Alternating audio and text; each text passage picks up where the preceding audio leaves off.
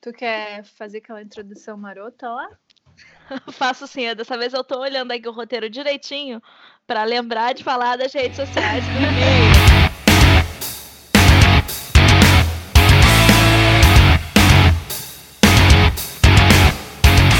Então, pessoal, olá. Esse é o podcast Acadêmicas do Bar. Nós estamos no episódio 8 e eu sou a Julia Oric. E eu sou a Mônica Possel. E eu sou o Kilton Fernandes. Ai, desculpa. É, não é. Mal, desculpa.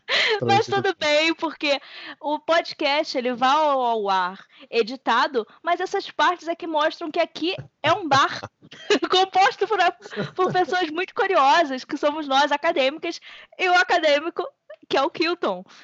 É, a gente costuma esperar mais um pouco, né? A gente fala as redes sociais, chama vocês para darem um feedback no e-mail, mas o Kilton resolveu se adiantar. Então, Kilton, deixa eu só contar pro pessoal nossas redes sociais, ao invés de esperar até o fim e esquecer. É, para que as pessoas possam. Boa. Falar com a gente. Então, o, se você quer me seguir nas redes sociais, eu sou a Julia Uric, underline, Julia underline no Instagram e Julia Uric no Twitter. Mônica, diga as suas redes. Eu sou arroba mpossel nas redes sociais, Instagram, Facebook, pode me achar por lá.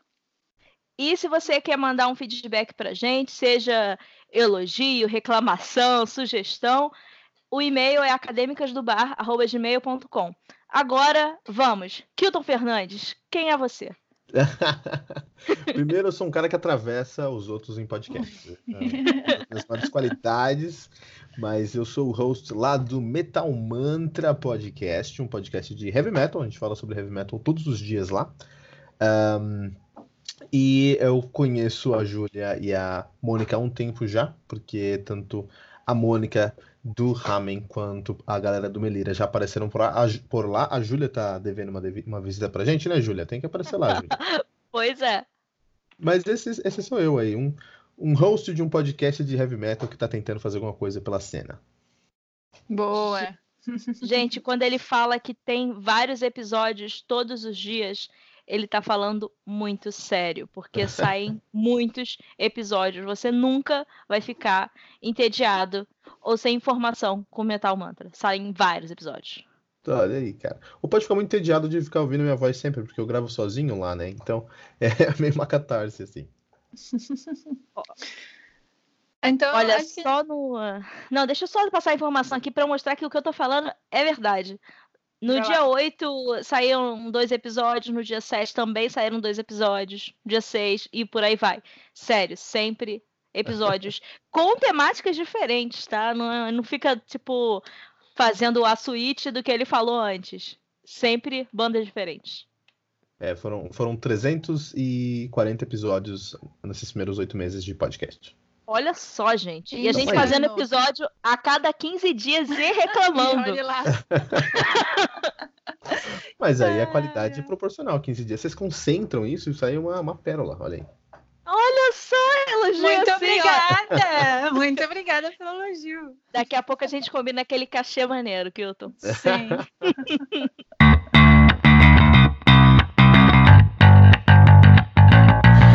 Então, galera, apresentando o tema do nosso podcast para vocês, a gente vai aproveitar aí a grande ilustre visita aqui do nosso querido Kilton para falarmos sobre dá para ter banda de metal no Brasil?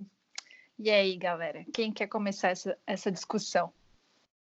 As damas tá. primeiro, eu acho, né? Acho que as damas é, eu acho que a gente tem que primeiro falar sobre como que a gente chegou nesse tema, Mônica. Boa. Porque a gente queria muito falar com o Kilton, mas a gente não queria usar o, o tema que, obviamente, ele deve falar sempre que é podcast, web rádio, aquela coisa de sempre. Então, vamos falar sobre uma coisa que ele entende e que ele gosta muito, que é o metal, e que a gente gosta também e que até agora a gente não teve a oportunidade de falar diretamente. Claro que a gente espera também poder falar sobre banda indie, banda de folk e tudo mais, mas vamos começar com metal. E a ideia também partiu do caso do Nervosa no Wacken. A banda de metal, formada só por mulheres, vai tocar no Wacken de 2020. E isso é uma ocasião muito especial. E não só por ser uma banda brasileira de metal tocando no Wacken, que é o maior festival de música metal no mundo, mas porque é uma banda só de mulheres também. E a gente tem essa coisa aqui no Acadêmicas do Bar de trazer mais a presença feminina, de trazer mais mulheres para falar de música. Então, eu acho que esse tema de dar para ter uma banda de metal no Brasil vem tanto para a gente mostrar casos de bandas do Brasil que estão dando certo, muito além do Sepultura, do Angra, do Corsos, que a gente já está cansado, entre muitas aspas, de falar sobre, é, trazer bandas independentes que estão conseguindo um lugar ao sol, sabe? Nem que seja sair num blog independente também em outros países ou aqui no Brasil mesmo, mas estão dando esperança, vamos dizer assim. Boa. É, a minha opinião sobre isso, eu tenho. a minha opinião é um pouco enviesada, porque eu tenho uma banda de metal no Brasil. então, então eu vou falar. Uma excelente um pouco... banda de heavy metal no Brasil, diga-se de passagem. Olha só. Oh, louco. Esse cachê é alto, hein? Olha só. É, então, um pouco da minha opinião vai ser com relação à minha experiência e um pouco do que eu também conheço, assim, consigo entender do mundo do mercado metal aqui no Brasil, assim. É, eu já falei alguns episódios do, do podcast aqui, Acadêmicas do Bar, que para tu, tu ter sucesso no meio da música, não é só o, o talento, né? É muito a oportunidade também. Então, a minha resposta eu diria que dá sim para tu ter uma banda de metal no Brasil, se você conseguir é, uh, conseguir atingir as oportunidades, conseguir captar as oportunidades que existem. Então, é, tocar no Vakin, meu Deus, é um grande sonho de todo mundo. É, e a Nervosa conseguiu conquistar essa oportunidade, né? Então, é, eu acredito que dá sim para viver de ter uma banda de metal no Brasil, mas muito além do talento, tem todo esse esforço aí de conseguir é, as oportunidades, né? Ser bom, né, para conseguir as, as oportunidades. É, é que nem quando a gente está falando sobre algum time de, de, time de esportes americanos, basquete ou futebol americano, assim, é muito importante é, ter uma questão de sorte, assim, tem aquele jogador que vai dar sorte no final do campeonato, mas ele tem que estar tá chegando na final. Não adianta o cara ter muita sorte e terminar nas quartas de final. Então, uh, realmente, uma banda no, no, no, Brasil de heavy metal, ela precisa ter sorte, mas ela precisa fazer tudo o possível primeiro para chegar num patamar e aí a sorte vai contar. Se você tem sorte, mas toca em lugares muito escusos, não tem uma, uma exposição do seu trabalho, essa sorte não vai valer tanto, né? E acho que é isso que o, a, o Nervosa. A gente recebeu na pauta aqui o Nervosa, tô adiantando um pouquinho com Lyria, Reckoning Hour, Torture Squad. E acho que essas bandas elas conseguiram hackear um, um grande problema de exposição hoje no mundo, né? Não só no Brasil, no mundo em si. Lá no Metal Mantra a gente entrevista bandas de todos os lugares, né? Teve o prazer de entrevistar a, a Ramen, de entrevistar o Melira, de entrevistar bandas nacionais e internacionais. Eu, a gente entrevistou o, o Kirsa, que é uma banda eleita a banda mais, a banda mais brutal do heavy metal, uma banda finlandesa. Uau. A gente entrevistou o, o Jonah Weingarten, que é o tecladista do Ice the Earth, né? A gente Sim. entrevistou. Quem mais? Grande. A gente entrevistou o, o Henrik Bott, que é o vocalista do Dark Water. E todos esses, todos esses caras, isso é o que eu fiquei bem impressionado. Todos esses caras, apesar de virem de lugares diferentes, de mundos diferentes mesmo, com estilos diferentes, todos eles tiveram a mesma resposta quando eu perguntei: e aí, como é que é viver de metal na Finlândia, na, nos Estados Unidos, na Suécia, né? E todos responderam: ó, é muito difícil, é muito complicado. Assim, na Finlândia, que é um lugar que eu pensei que seria muito mais simples viver de heavy metal, a resposta, é. que eu, a resposta, que eu, recebi do Kirsa foi: ah, não, você vai ganhar 10, uh, 10, 10 conto no show e já era. Se você tiver sorte, você vai fazer uma turnê e pagar umas férias. Então, hoje eu vejo, hoje eu vejo o heavy metal, não no Brasil, mas no mundo, tendo que é, ter uma atração muito forte, uma atração mesmo, é, contra a gravidade mesmo, para conseguir a exposição de fato, né? Sim, sim. É, é muitos anos aí que basicamente as mesmas bandas estão no hype, né? Nightwish, Epica, Within Temptation.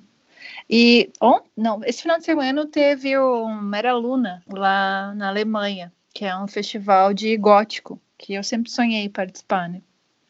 E o que eu acho, o que eu acho massa desse, desse festival é que traz o, o side B, né? O lado B do, do metal, assim. É, então são bandas que são undergrounds lá, né? Na, na gringa e tem possibilidade de se expor e tocar no, nesse, nesse evento, assim. É, sai daquele movimento hype ali do, dessas bandas mais famosinhas, assim, né?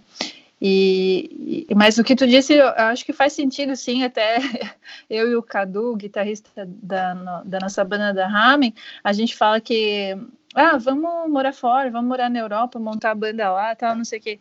Daí ele fala assim que banda de metal dá em árvore lá. então, a possibilidade, a possibilidade de a gente fazer sucesso num lugar que tem zilhões de bandas do mesmo estilo, às vezes até é pior, né, do que num lugar que tem pouco, é mais restrito, né? É, no é. caso da Finlândia, até no programas de criança tem o metal. Então eu acho que enquanto no Brasil você sofre para ter um destaque, porque a própria cultura não é voltada para o metal e tudo mais, até mesmo para o rock em geral, é tido como música de maluco, como música de rebelde, é só uma fase, lá lá lá. No, no caso do metal na Finlândia, nos Países Baixos e tudo mais, é tão popular que a oferta é muita, é como uma um grupo de pagode ter sucesso no Brasil, sabe? Um grupo de axé. Você tem que batalhar anos e anos para você chegar a um, a, um, a um cenário de destaque, assim. Eu acho que isso é muito localizado. Acho que a Júlia tem um ponto muito sólido, é, mas acho que isso é bastante localizado também. Por exemplo, é, por, por um lado, lá na, na Finlândia mesmo, conversando com a galera do Kirsa, é interessante porque o, o heavy metal lá ele chegou num, num, num, patamar que ele não é mais um som à parte, ele não é um, um, segmento à parte, ele é parte da cultura do país. Então, tipo, tem programa de TV que tem, sei lá, qual é a música, assim, né? O cara começa, eu vendo no YouTube, assim, né?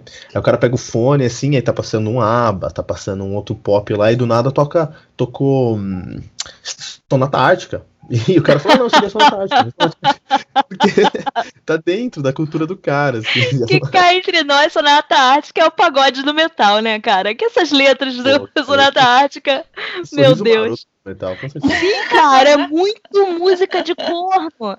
Eu amo Sonata Ártica, mas também, é cara. música de corno. Não tem não. outra palavra. Não, você definiu perfeitamente, cara. É exatamente isso, Sonata Ártica. E tava ali na, na, dentro do, do, do, do, cotidiano, dos caras, assim. Não, era, não é algo que tá fora da, da caixinha. Então, por um lado, isso gera uma competição maior mesmo, como você falou.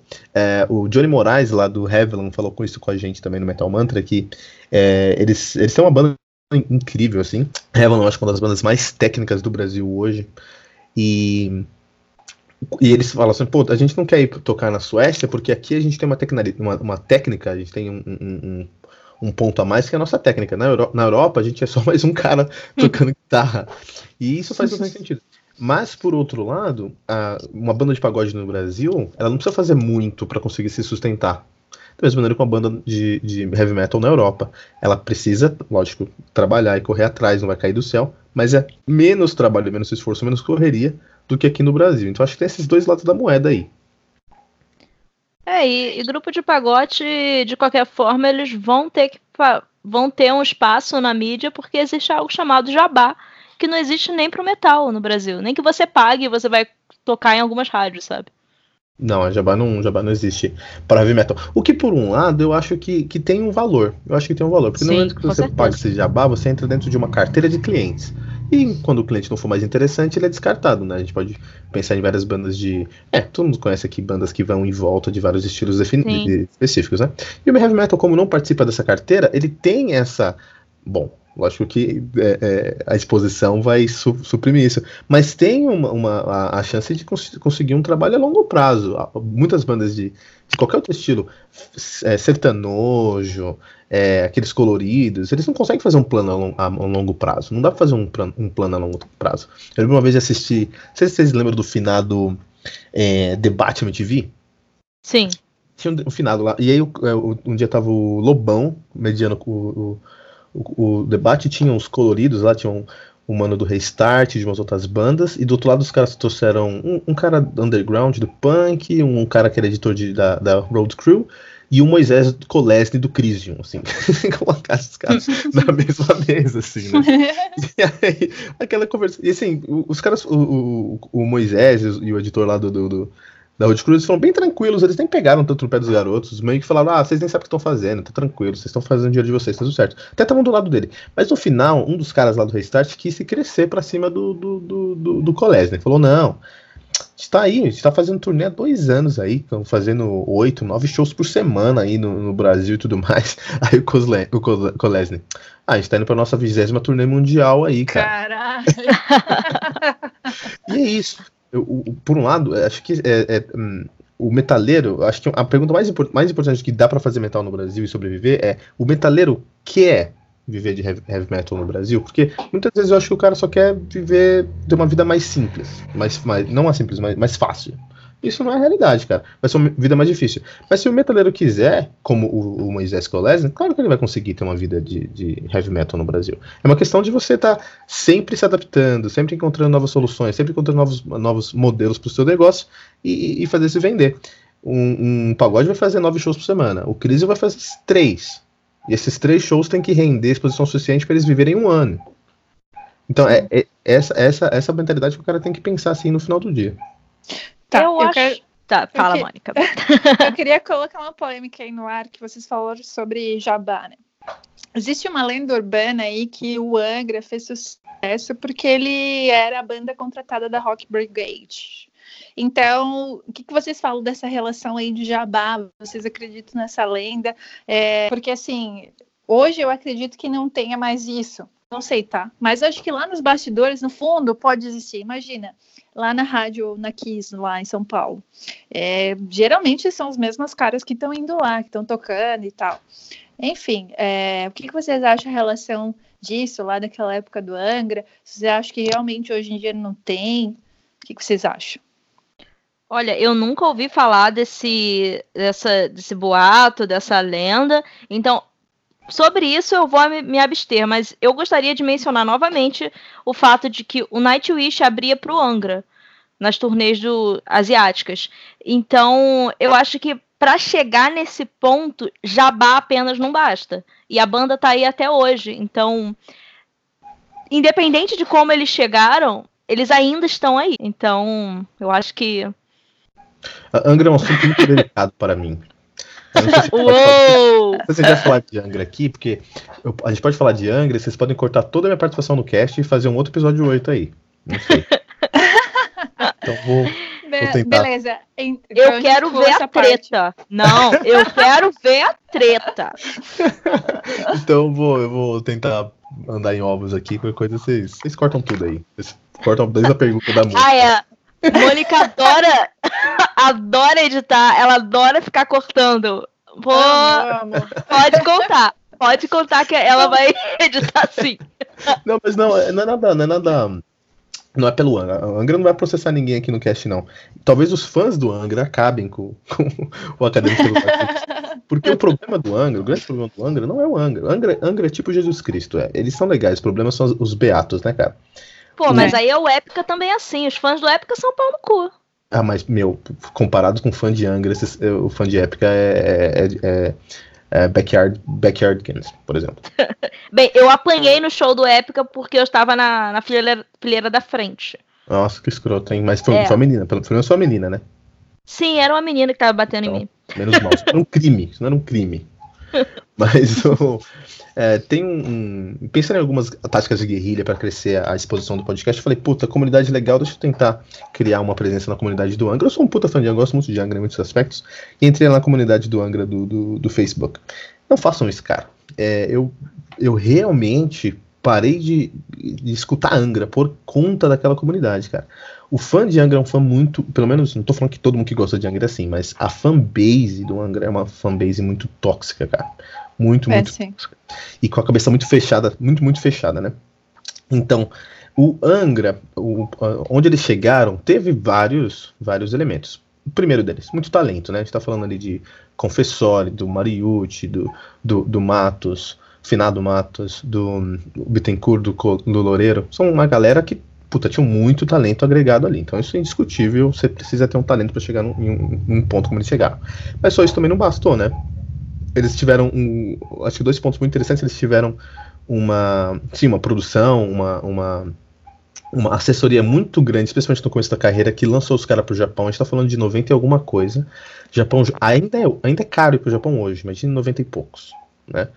Então você conseguir é, chegar lá e fazer um, uma presença é, numa época analógica no Japão custa dinheiro e os caras receberam isso, então com certeza isso foi é, imperativo para eles, terem, eles chegarem na, na, no patamar que eles chegaram.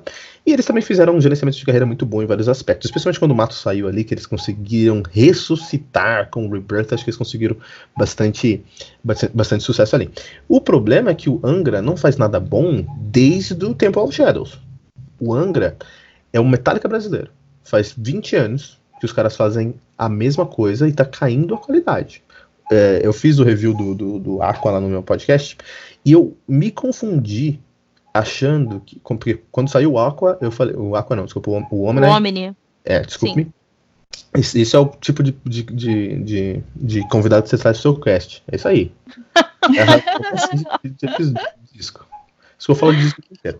Então, quando eu fiz o review do Omni lá no, no Metal Mantra, eu o Angra tinha acabado de chegar no topo da, do Viral 50, com várias músicas do, no, do, do, disco. E, eu, e no meu review, você vai, pode escutar lá e vai falar: Não, parabéns, o Angra é a única banda brasileira de heavy metal que consegue essa proeza. Então os caras têm que estar tá na, na parada de sucesso, os moleques têm que estar tá lançando um projeto novo. Porque o Angra, Angra tem esse potencial. E eu me enganei, não é o Angra.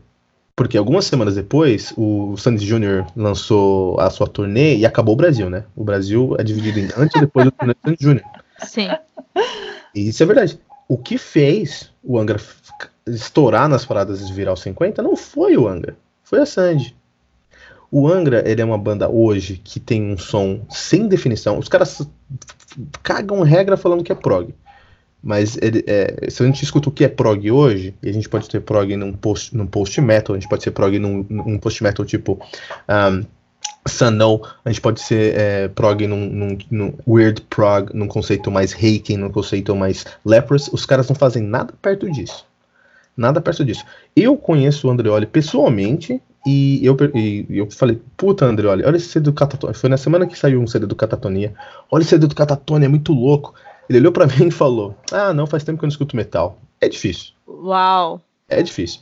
Então, assim, é, é uma banda boa? Indiscutível. É uma banda que tem, que merece o sucesso que tem? Indiscutível. É uma banda relevante hoje? Na minha opinião, de metaleiro que escuta heavy metal todo dia? Absolutamente não.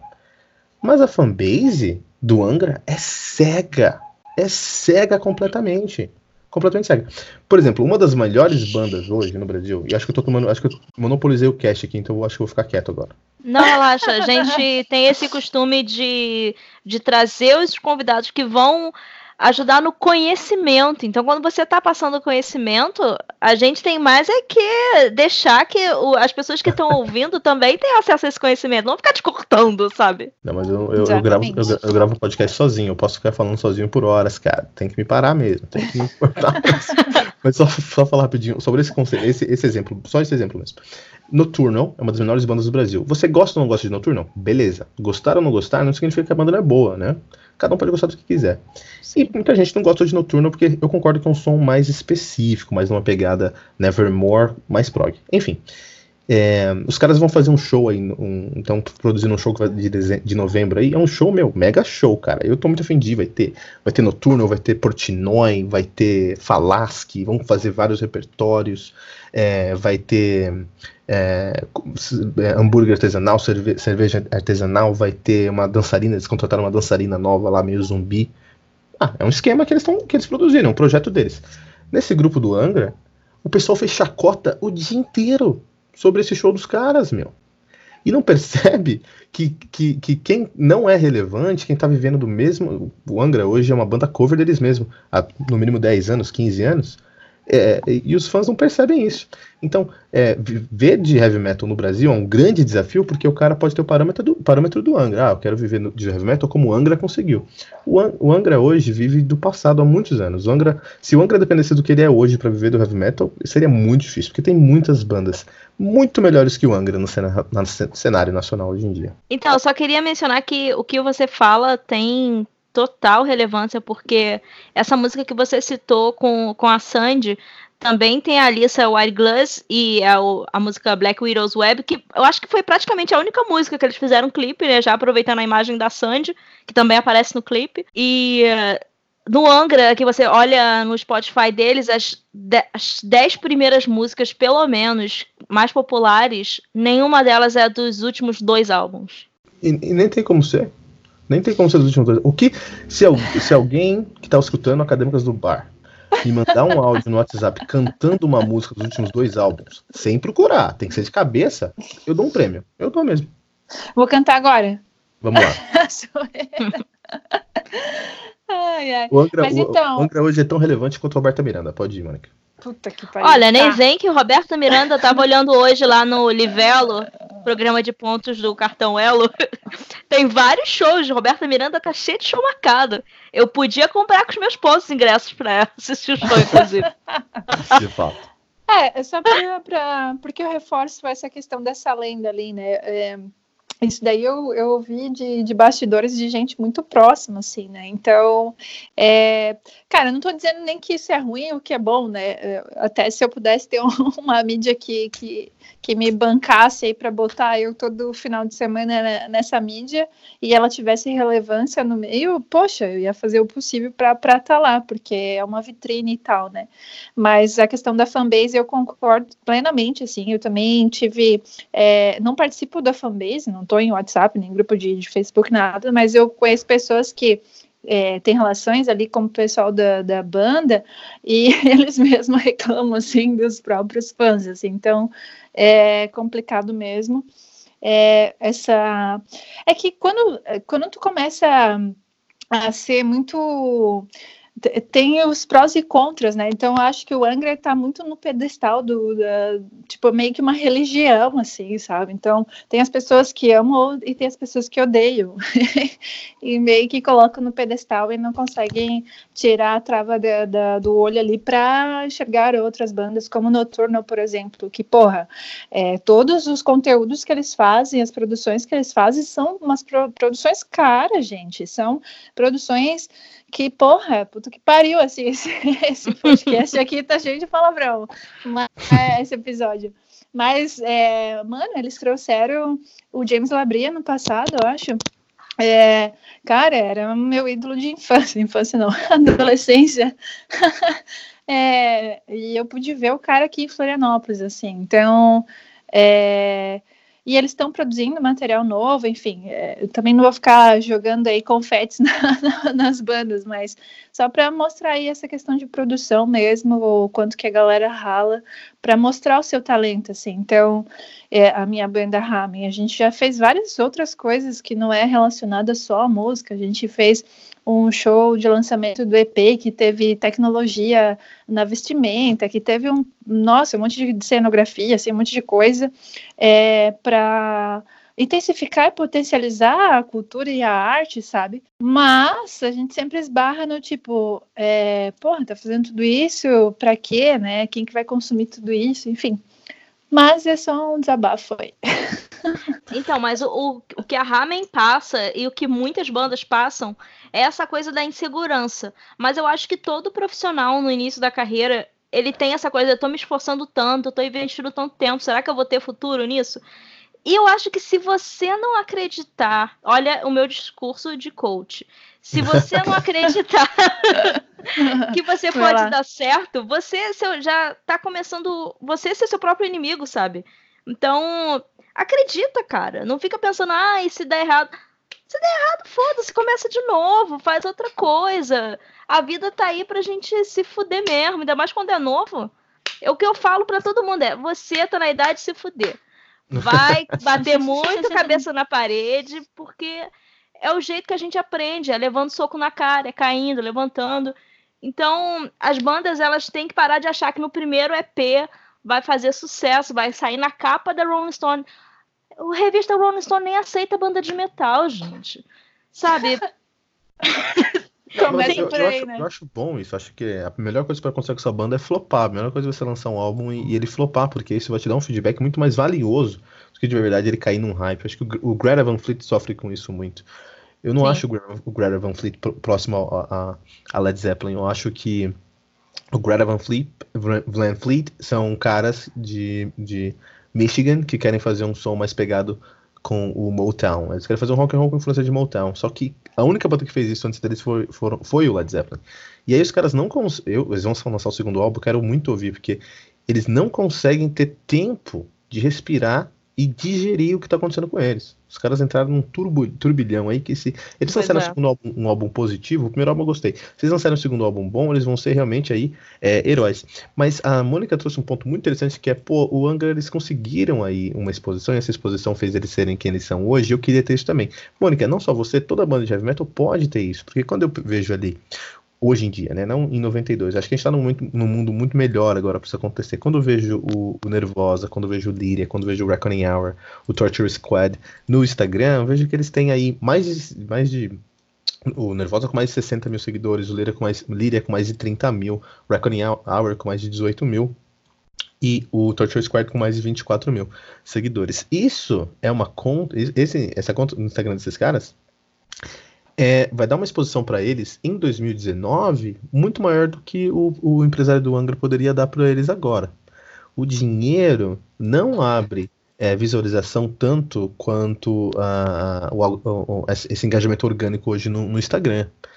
Então, é, é, logicamente que é um desafio você chegar a uma conta como a do Nervosa, por exemplo, mas no momento que você tem uma conta como a do Nervosa, os caras, eles estão aqui é, promovendo um, uma música que eles fizeram para uma coletânea americana aqui, né?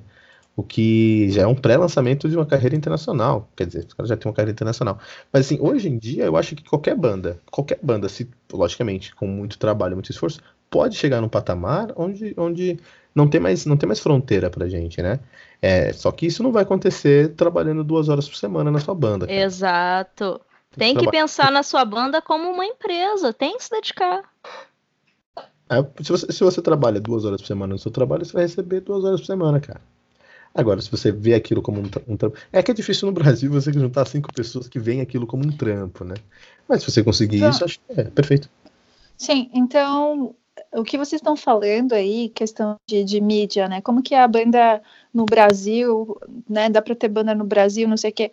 A gente está falando questão de mídia. Ah, ah, em 92, lá, sei lá quantos anos atrás, era uma mídia física, Rock Brigade, e era distribuição nacional. Hoje em dia, a gente fala de mídia digital e distribuição internacional. Então, as bandas no Brasil de metal, até tem uma pergunta aqui que eu acho que tem a ver com isso. É, elas não fazem sucesso no Brasil? Elas uh, obrigatoriamente fazem mais sucesso fora?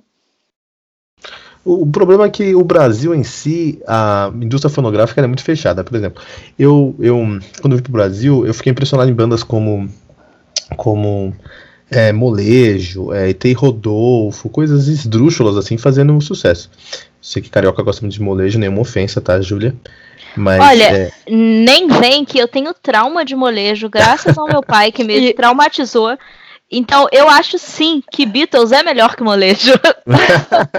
eu tenho tra trauma de ET e Rodolfo, que eu assistia a TV e ficava com um susto, com medo daquelas caras. é, os, mesmos, os mesmos caras que, que produziram ET e Rodolfo, Rick Bonadil, e produz aí hoje o, femi, o, o Feminejo aí, né? Então, a, a realidade é que é, o, o, topo dessa indústria, dessa indústria não, dessa cadeia alimentar da indústria fonográfica é a mesma desde sempre. Eles precisam reiterar a sua posição e fazer um negócio que defenda eles, cara.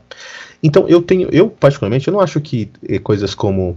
É, é, é, deixa eu pegar coisas aqui que são é, em, em senso comum é, as pessoas gostam. Eu não, eu não, acho que todo mundo gosta de evidências do.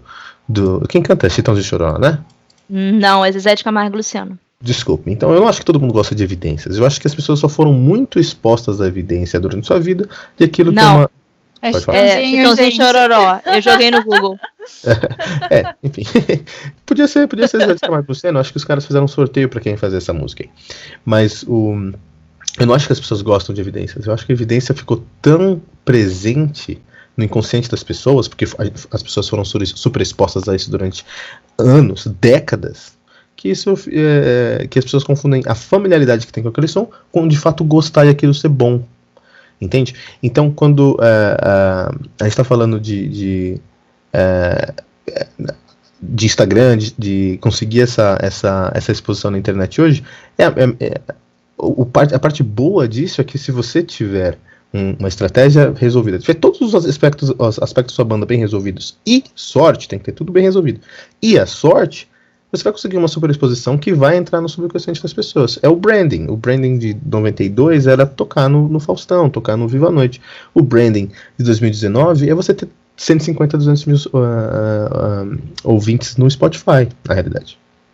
É, eu acho que isso tudo, desde a época de 92 até agora, sempre gira em torno de você tá falando com seu fã, você tá aparecendo nos lugares onde o seu fã vai te ouvir, vai te perceber, te descobrir, porque o meu fã do metal, isso a gente já falou, eu vou repetir. O fã do metal, ele tem uma ligação muito forte com a música e também com o merchandising. É tipo uma religião, você tudo que eles lançam, você quer o disco físico, você quer a camiseta da turnê. E isso é muito é muito raro na música, sabe? Na música pop você não encontra isso, mesmo no feminismo você não vai encontrar esse grau de dedicação que o fã do metal tem. Então você, o cara ali curtiu tua música, vai lá agradecer ele, vai dar uma curtida na fotinho dele lá no Instagram, interage, faz um comentário. Para o fã, e todo mundo aqui é fã de alguma banda, isso significa pra caramba. Eu, eu acho que isso, disso, desse ponto aí, um dos maiores exemplos em estar disponível para o seu fã é o Melira. A Ramen, eu não posso falar porque eu conheço todo mundo lá, então com certeza vocês me tratam bem, com certeza. Mas o Melira, eu, eu comecei a conversar com elas antes de entrevistá-las, né? Então eu era só um fã regular que chegou no Instagram e foi falar com as meninas. E como, eu não sei como o Ramen trata com isso, porque eu nunca passei por isso, mas no Melira eu posso testificar. Elas, uh, uh, a Fernanda Schenker sempre me tratou com tanto carinho, sempre é, me deu tanta atenção. A Nena Tioli também sempre me ajudou bastante com, com, com, é, com, várias, com várias perguntas, vários conceitos lá do, do, do das músicas dela, né? Sim. É, e isso é um contraste imenso com o status quo do heavy metal. Você, é, eu não sei. Aqui em São Paulo a gente tem uma rua tradicionalíssima de instrumentos musicais que é a Teodoro Sampaio. Eu não sei as contrapartes aí no Rio de Janeiro e em Santa Catarina. Mas deve ter, né? Ah, no Rio você vai no Saara e tem de tudo. É, então. Tem, e tem lojas. Não, em Santa Catarina não tem nada, não. São, Bem São, Paulo tem, São Paulo tem um, um cânon ali dos instrumentos musicais que é Teodoro Sampaio. Da Henrique Schaumann pra cima, né? Chegou ali, é, você vai ter dezenas de bandas, é, lojas de, de música de, dos dois lados do, da rua, você entra em qualquer uma e vai falar sobre o que você quer tocar. Você chega em qualquer uma dessas lojas e fala: Ah, eu tenho uma banda e quero comprar um, uma guitarra o vendedor, ele vai te vender, mas antes disso ele vai te humilhar. Caramba. mostrando que a sua banda é uma banda de bosta e que você nunca vai ser um Sepultura.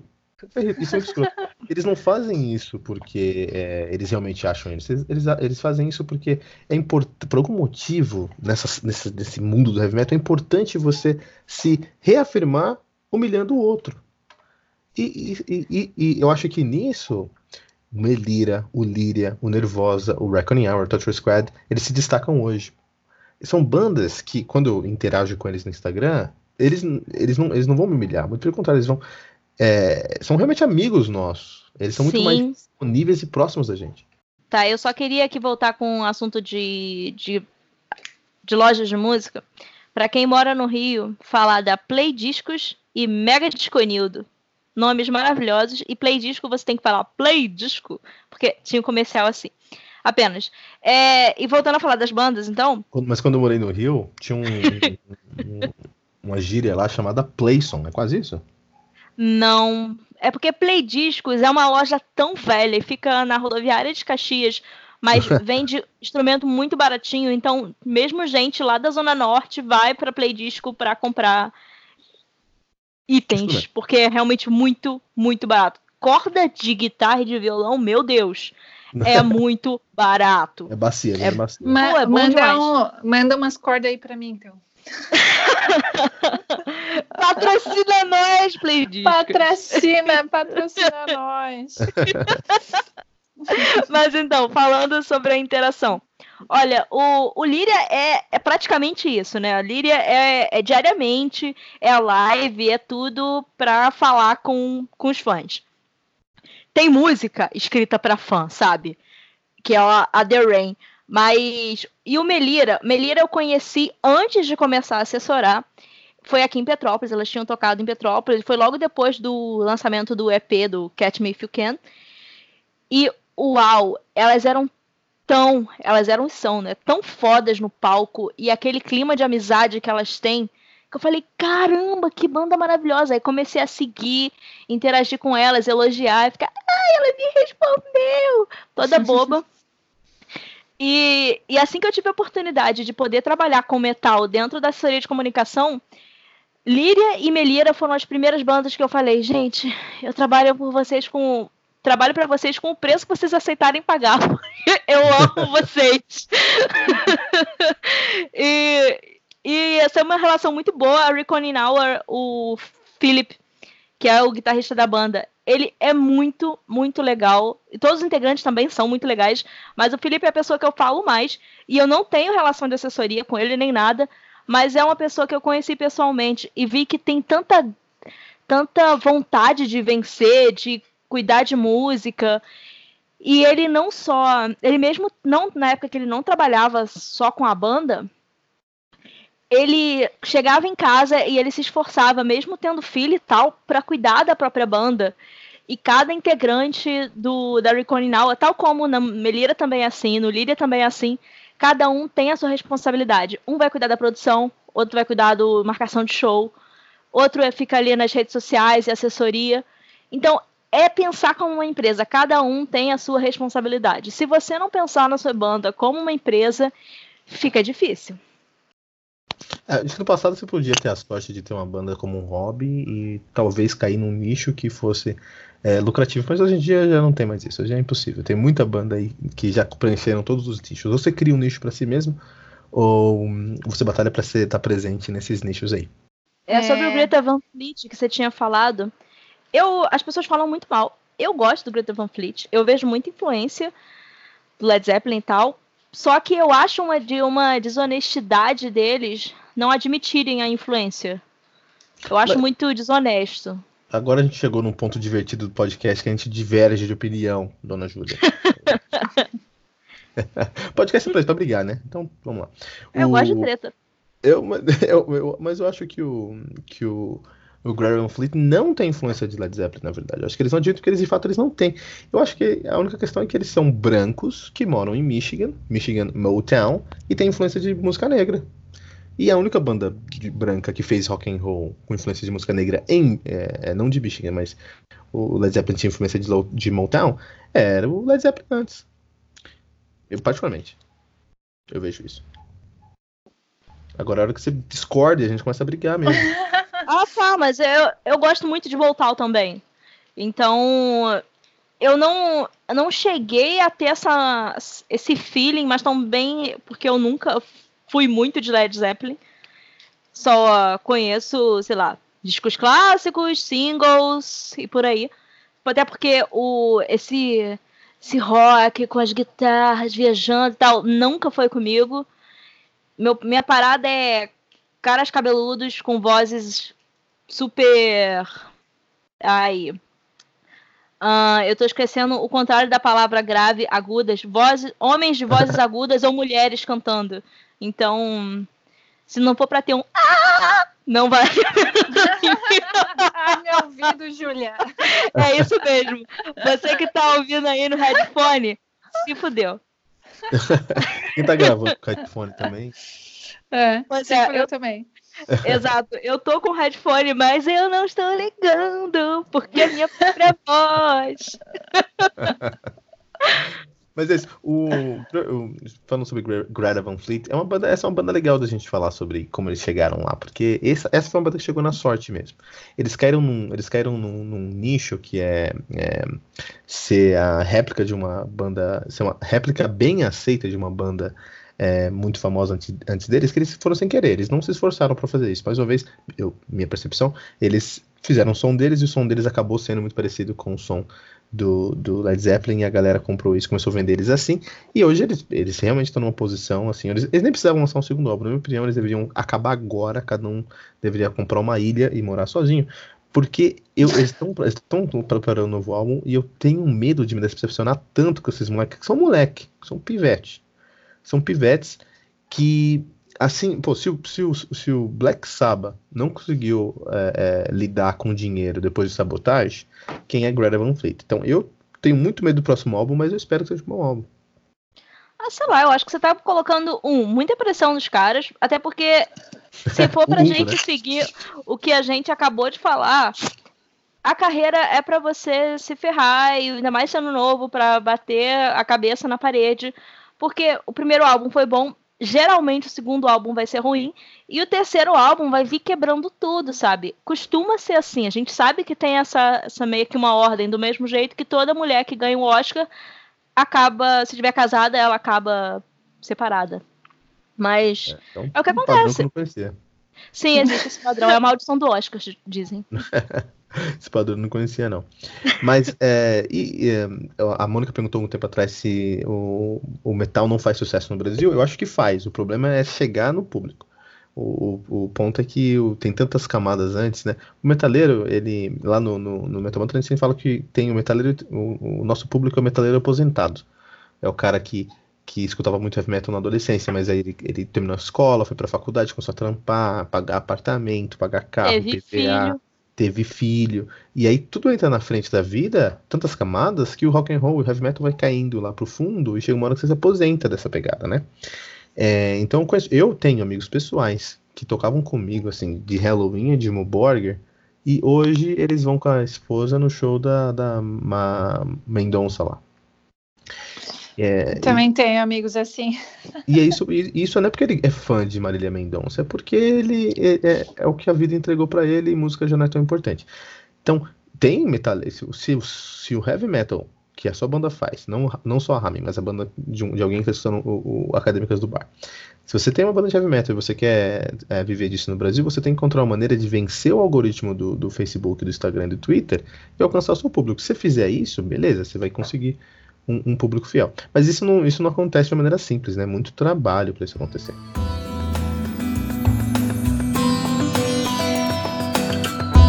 Uma pergunta aqui que cabe um pouco que é cantar em inglês ou português. Então, se a gente está falando aqui que, que fazer sucesso no Brasil é difícil, então será que cantar em português seria o caminho?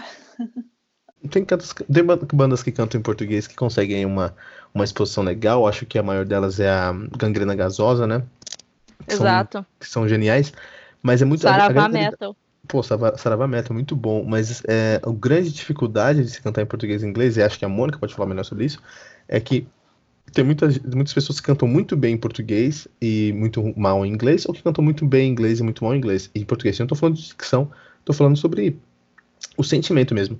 André Matos cantando em português é uma versão piegas de Zezé de Camargo. Já o Falasque cantando em português é incrível. Eu, eu sinceramente não consigo ouvir metal em português assim, a não ser thrash metal que é, é mais culturalzão é assim. É, é, melódico não consigo. Eu tenho essa sensação de ser uma banda assim nacional de sertanejo, sertanejo coisa do tipo. Assim, sertanejo é. metal. É, daí, e é, e é bizarro, porque a forma como você coloca a voz é tudo diferente. A tua técnica vocal, quando tu vai falar uma outra língua, é, é muito diferente, né? A, a, a, exposição da tua voz, a pronúncia, tudo muda. Então, tem Sim. gente que, que canta português que é, coloca o palato mole para baixo e tal, e fica muito na garganta ao invés e do inglês não, é o mesmo tom, mesmo uh, melodia, porém muda, fica mais bonito, mais sonoro aquele som. Então eu, eu realmente não consigo ouvir metal melódico, sinfônico e tal em português, eu acharia bizarro. É, tem o, o, levante do metal nativo agora, né, com bandas como o Armada, que é um sabaton brasileiro, que é bem power metal, que canta em português, é uma banda incrível. Tem o, o Arandu Araquá, que é uma banda de folk metal brasileiro, né? Metal folclórico brasileiro, que canta Sim. em tupi, né? A Sim. gente gravou com o mesmo produtor, aliás. Olha aí. O ó. Caio Cartonese. Olha, e é, uma, é um super projeto deles, assim.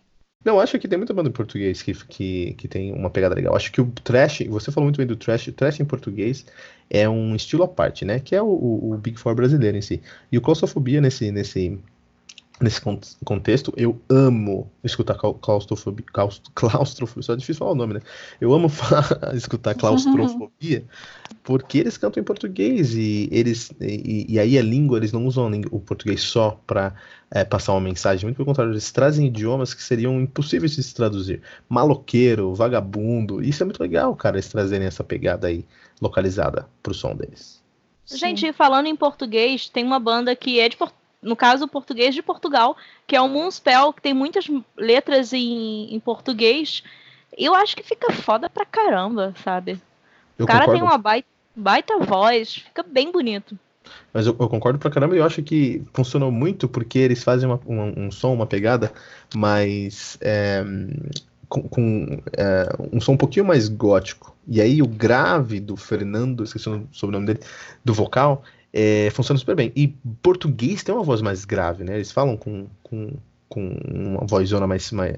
Português Portugal é mais, é mais, mais grave, assim, né? Falou sobre o Armada, né? Que é uma das bandas que eu mais gosto aqui no cenário brasileiro. Porque o Armada eles fizeram um plano de ação muito interessante, porque eles têm. É, eles, eles têm muito uma pegada de Sabaton, tanto que a, o, o primeiro show da carreira dos caras foi abrido para o Sabaton aqui no Brasil. E eles, eles realmente querem assumir essa lacuna de ser uma banda de heavy metal, power metal no contexto em português falando sobre a história brasileira. E é muito legal, muito legal. Eu aprendo muito sobre a história brasileira escutando as músicas dos caras. É, e eles conseguiram um, uma notoriedade por isso já. E aí, a partir daí, eles então, começaram a guerrilha e chegaram num ponto interessante. Então, é isso que eu falo. O cantar o português, pelo simples fato de ser a tua língua nativa, Ok, mas então eu preferia cantar inglês e explorar outros mercados. Agora, se tu cantar português, porque tem um conceito por trás, que é o caso do Arandora, é onde acaba o teu conteúdo sendo mais rico, assim, né? Então, que nem lá no, na Ramen, tem músicas que tem é, narração em português, tem músicas que tem é, trechos em italiano, então, por que disso, né? Tem todo um conceito por trás, né? Agora, se tu cantar português só porque é a tua língua nativa e tentar fazer um metal ali, eu, enfim, eu tenho minhas restrições. É o caso da Ramen, os trechos que vocês utilizam em outros idiomas, eu acho que é, encaixa perfeitamente com, com o que a gente espera de uma banda de metal sinfônico, sabe? Acrescenta poesia ao som de vocês. Então, acho que a gente conseguiu falar de toda a nossa pauta aqui. A agora... gente não conseguiu, porque a gente não, não falou. Não, eu queria falar sobre me... clipes de metais que são cafonas, mas a gente pode falar isso em outra ocasião, porque a gente já viu que o papo flui demais com o Hilton. Então ele vai voltar, querendo ou não, a gente te amarra, tá bom? E com eu acho que prazer, a gente... não, com certeza. acho que a gente já pode ir pro quadro que tem para hoje. O que, que você acha, Mônica? Acho uma ótima ideia. É, então, o quadro que tem para hoje é onde a gente fala um pouquinho, algumas dicas que a gente tem para o nosso público, para os ouvintes, é, que podem ser desde músicas, séries, é, é, receitas, né? Que a Júlia já deu até uma receita nesse quadro. E acho que a gente pode começar. Júlia, você quer começar dessa vez? Pode ser. Então, só para eu completar aqui, eu falei sobre receita porque eu sou taurina e quem entende de signo sabe que só tem duas coisas que taurinos amam: dormir e comer. dormir após comer, então, meu Deus, é Hum, que delícia. Mas dessa vez eu não vou falar sobre comida. Eu vou falar sobre Olha, Patriot Act, que é o programa do Hassan Minhaj no Netflix. E o Hassan Minhaj é um, um comediante. Ele, ele é um descendente de indiano, ele nasceu nos Estados Unidos, mas ele tem todo esse background, esse, essa parte histórica dos, dos indianos. E, e, ele é muito engraçado e ele fala sobre política, mas ele não fala sobre política de um jeito chato. Ele traz informações sobre conflitos que estão acontecendo em, sabe, países do, do Oriente Médio que você não sabia, mas ele fala de política do Oriente Médio de uma forma legal, uma forma engraçada. O programa dura cerca de uma hora, mas são várias luzes. Para você que ama design, são várias luzes. O cenário muda sempre, cheio de infográficos. Então, pelo menos a parte do design você vai acabar gostando. E ele tem no, nessa. Acho que ele tá na quarta temporada agora. E ele tem um episódio falando sobre a Amazônia. Então, Olha. você pode começar por aí. para você saber um pouco mais sobre o seu próprio país, ok? E é bem legal, vale muito a pena. É, tem um, se você gosta de moda, bem, sei lá, você está ouvindo podcast de música, mas você, claro que pode ter outros interesses. E ele tem um episódio falando sobre Supreme, sobre a Amazon. É bem legal, sério. Tudo que de merda que está acontecendo no mundo ele fala, mas ele te dá um olhar humorístico sobre essas merdas que estão acontecendo no mundo. Então vale a pena. Eu, eu tô aqui com a, com a página dos caras aberta e é um, é um, é um episódio chamado Brasil, Corrupção e a, a Floresta Amazônica, né? Exato. É bem agressivo. Vou, vou, estou, estou, me provocou a assistir. É legal, cara. Vale a pena. É, o Hassan é muito engraçado. Vou assistir, sim. E aí, Mônica? Bacana, Júnior. Eu vou falar a minha dica, o que tem para hoje. É um evento é, que a gente é nacional que a gente realiza todo ano aqui em Floripa, que se chama o Startup Summit. Ele vai acontecer dia 15 e 16 de agosto. Esse episódio provavelmente vai ser lançado depois dessa data. Mas a dica é para quem está ouvindo e gosta de tecnologia, empreendedorismo, é, dá uma olhada no, no site do Startup Summit é, para ver a, o mercado de startups e tecnologias que a gente tem aqui em Florianópolis, que está sendo notório até lá no Vale do Silício, na gringa. Então, muitas empresas daqui conquistando bilhões aí anualmente. e eu tenho orgulho de fazer parte e de palestrar nesse evento aí com sobre o tema tecnologia e produtos digitais. Então, fica a dica aí para a galera conhecer mais o mercado de startups aqui de Florianópolis. Olha que legal. Será que vai pro, vai pro YouTube a tua palestra, Mônica? Então, a princípio a gente vai gravar e daí se for pro YouTube eu falo de novo aqui no que tem para hoje. Ótimo, que aí você pode me mandar o link, inclusive, que aí eu já deixo ali no, no próprio thumb do, do Anchor, do, que vai pro Spotify também. Aí o link para a pessoa já assistir. E você pode voltar no assunto, claro, porque é o teu trabalho e você é boa nisso. Valeu, Julia. Obrigada. Eu vi, eu vi algumas e... propagandas do Startup Summit no, no metrô, cara. Uau! Rapaz, é, eu vi no metrô, eu tava no metrô, eu vi lá. Eu, eu, lembrei porque eu abri o site que viu o logo igualzinho. Eu falei, ah, pô, eu vi essa marca aqui já. Eu vi no metrô, aqui em São Paulo. O pessoal é, tá fazendo uma divulgação massiva. Sim, é um evento do Sebrae e vem muita gente né, de, de todos os lugares para fomentar aqui o mercado tecnológico. É muito massa. Tem uma cena de, de startup aqui em Pinheiros também, só um nome que é horrível, que é, é Potato Valley. Uau! Porque é no Lago da Batata aqui em São Paulo e os caras chamam de Potato Valley. Meu Mas Deus! É legal, nome horrível. então, Kilton, o que, qual a sua dica para o nosso que tem para hoje? Então, eu vou trazer três ideias três pontos aqui, né? Eu ia trazer uma, só que aí a, a Mônica me provocou, a, a Júlia me provocou também. Eu falei, ah, vamos lá. Então, como a gente está falando sobre, sobre negócios aqui, falando sobre gastronomia também, tem um, um, show no Netflix que eu acho que vai ser bem interessante pra galera que, que realmente quer olhar pra sua banda com uma visão um pouquinho mais empreendedora e tudo mais, né? Porque acho que o grande problema de você ter uma banda e conseguir fazer sucesso com ela é porque você ama o seu som, você ama aquilo ali, é meio seu filho, e aí você não consegue ver aquilo com uma visão capitalista, uma visão suja, traidora, né? E isso acontece muito, por exemplo, quando o cara quer abrir um restaurante. Então tem um show é, no, net, Netflix chamado uh, Million Pound Menu, acho que em português ficou Dinheiro à Mesa, isso, Dinheiro à Mesa. Então o que acontece? Eles juntam três, é, alguns investidores, eles veem vídeos de várias, é, vários caras que querem abrir um restaurante, E no final desses vídeos eles escolhem um ou dois, eles escolhem duas daqueles, dois daqueles restaurantes. Aqueles restaurantes ganham três dias num restaurante experimental, eles constroem a marca deles num restaurante experimental, e nesses três dias eles têm que convencer que eles podem ser um restaurante profissional com investimento de meio milhão de libras a até 2 milhões de libras, que dá mais ou menos 16 milhões de reais, 8, mais de 10 milhões de reais, né? E eles fazem isso é, em três dias. Tem três dias para provar que a operação funciona, para provar que a comida é boa, para provar que o conceito é bom, né? E é legal porque você vê um pessoal que eles amam tanto o que eles criaram que eles não conseguem ver que aquilo precisa ser aprimorado em muitos aspectos. E o investidor traz isso e fala: olha, você ama o seu negócio? Eu encontro 400 pessoas que amam o negócio dele toda semana. Eu, investi, eu invisto em dois ou três. São pessoas que amam o seu negócio, mas matam o seu negócio. Se você não matar o seu negócio, alguém vai matar o seu negócio. Então você precisa matar que o seu doido. negócio. É, se você, se você não matar o seu negócio hoje, alguém vai matar amanhã e vai ser uma merda.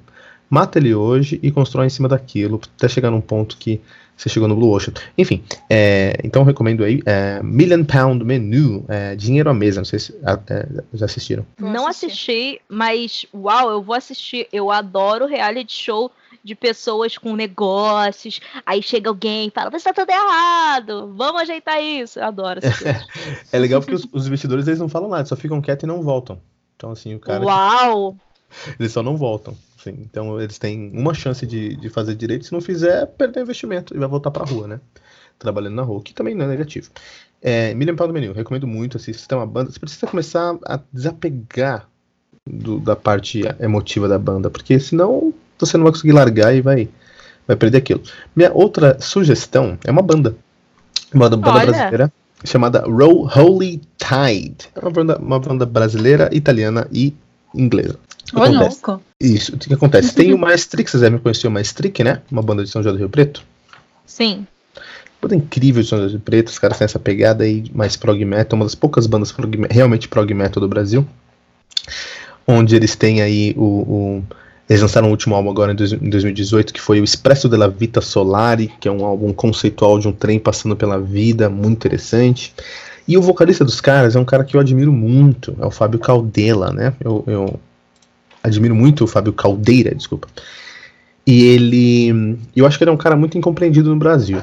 Porque ele é um maestro, ele toca piano muito bem, ele canta muito bem, ele escreve muito bem. Eu acho que ele é um, um sucessor espiritual aí do André Matos, um cara incrível.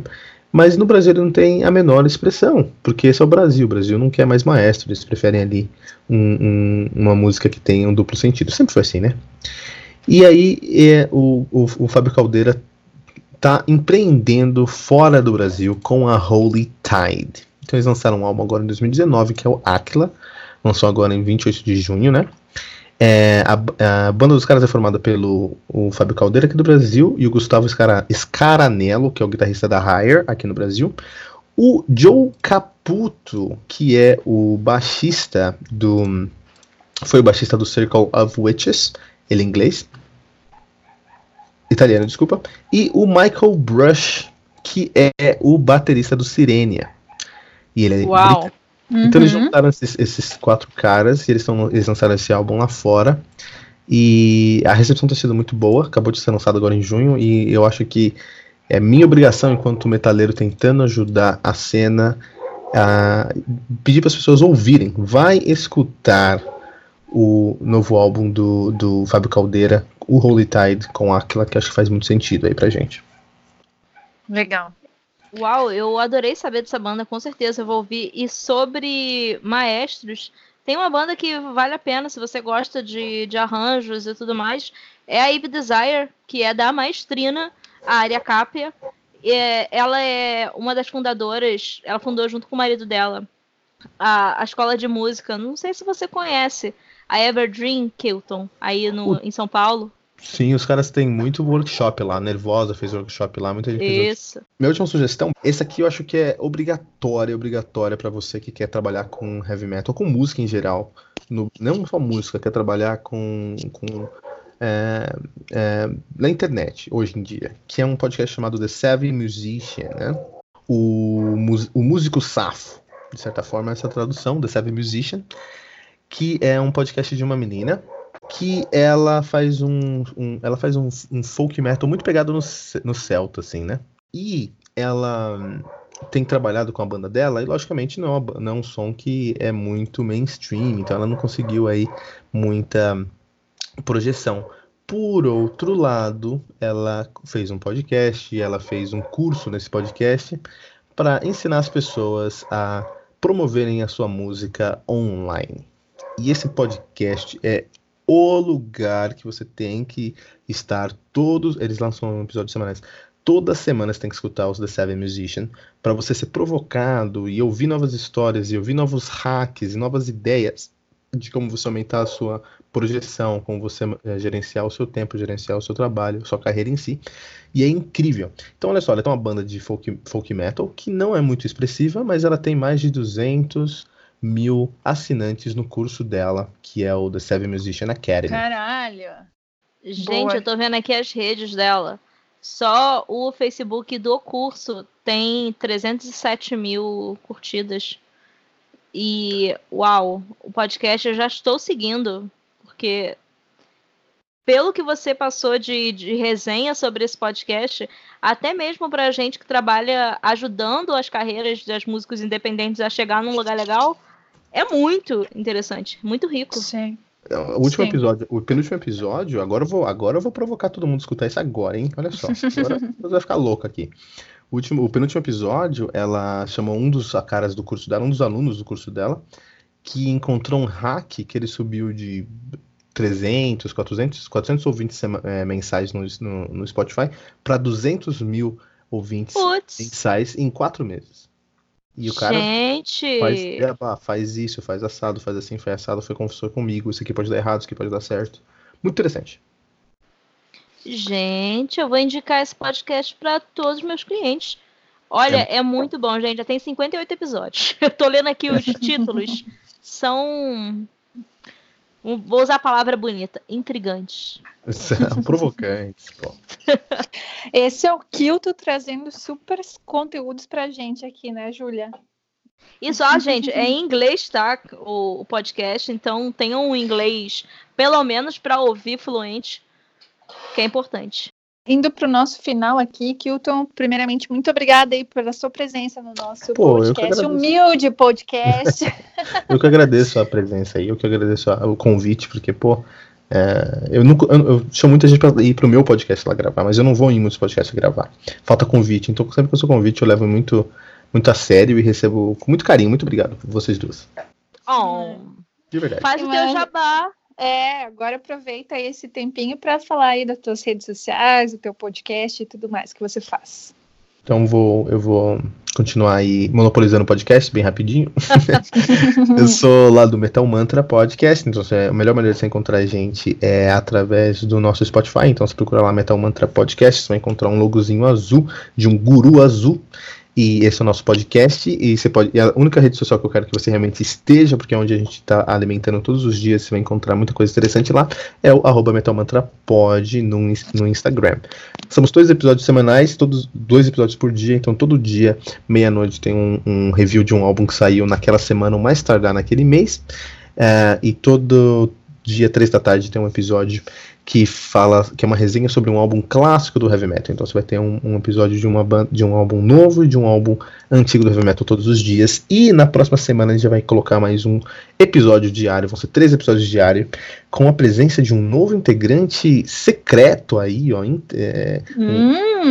Então a gente está criando aqui um, um, um FOMO aqui, um, um hype você irem lá, assinarem o Metal Mantra, escutar o Metal Mantra. A gente tem episódios com a Mônica, do, a Mônica aqui, da Mônica Postal do Ramen, com o, o Matheus, com o Gabriel, com o Cadu Puccini, toda a galera do Ramen já passou por lá. Também tem a galera do Melira, de muitas outras bandas. E acho que é isso. Acho que é isso, Metal Mantra Podcast. Muito obrigado aí pela, pela exposição.